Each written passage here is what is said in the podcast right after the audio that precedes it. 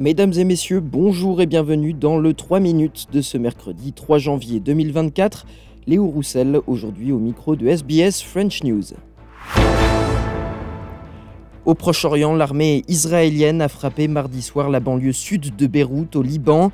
Un bombardement a visé un bureau appartenant au Hamas dans la capitale libanaise, tuant six personnes, dont le numéro 2 de l'organisation islamiste palestinienne, Saleh al-Harouri.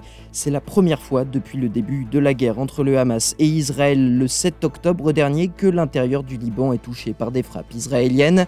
Jusqu'ici, les affrontements entre l'armée israélienne et le Hezbollah libanais, allié du Hamas, s'étaient limités aux zones frontalières dans le sud du Liban.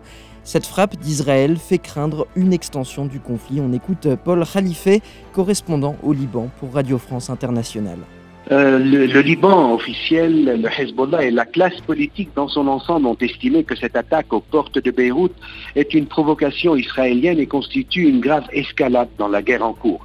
Le Premier ministre Najib Niati a dénoncé, je cite, un nouveau crime israélien visant à entraîner le Liban dans une nouvelle phase de confrontation. Le Hezbollah, de son côté, estimé que ce raid dans son fief de la banlieue sud de Beyrouth constitue une dangereuse atteinte à la sécurité et à la souveraineté du Liban, de son peuple et de sa résistance. Au Japon, le Premier ministre Fumio Kishida a rendu hommage ce mercredi aux cinq membres des gardes-côtes décédés lors de la collision de leur appareil avec un avion de la Japan Airlines hier à l'aéroport Haneda de Tokyo.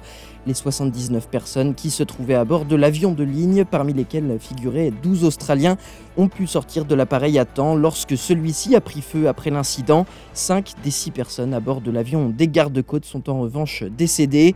Le petit avion se dirigeait vers l'aéroport de Niigata sur la côte ouest du Japon pour acheminer de l'aide à la suite du tremblement de terre dévastateur qui a frappé la région le jour du Nouvel An et qui a fait 62 morts selon un nouveau bilan provisoire.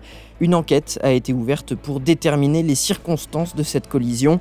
On écoute l'hommage du Premier ministre Fumio Kishida aux victimes. These people who have passed away had carried out their jobs with a strong sense of duty and responsibility for the disaster stricken areas and victims.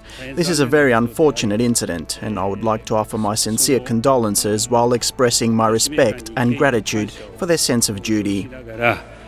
En Australie, une grande partie de la côte est du pays continue d'être frappée par des intempéries. Le sud-est du Queensland, État qui subit déjà les conséquences d'une semaine d'orages et de vents violents, était de nouveau menacé par des orages ce mercredi. L'armée australienne a été déployée dans tout l'État pour participer aux opérations de nettoyage. 8000 foyers restaient encore privés d'électricité aujourd'hui et certains devront encore patienter jusqu'à ce week-end selon Ben Marcus commissaire adjoint de la police de l'État du Queensland. Um, the hope was to have all power restored by the uh, 5th, which is this Friday. It may now be Saturday or Sunday. That's effectively because we lost a couple of days uh, due to wet weather. Um, what I will do though is I'll say when I was when I was up uh, at Tambourine Mountain um, on New Year's Day when it was uh, it was really raining hard, there was still 300 Energex workers working on the lines. Um, they weren't in the buckets uh, or you know up, up ladders, but they were still working towards clearing it. That number's back up to a thousand.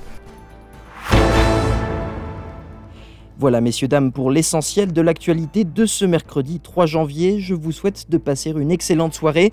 Je vous retrouve dès demain pour un nouveau bulletin du 3 minutes sur SBS French News.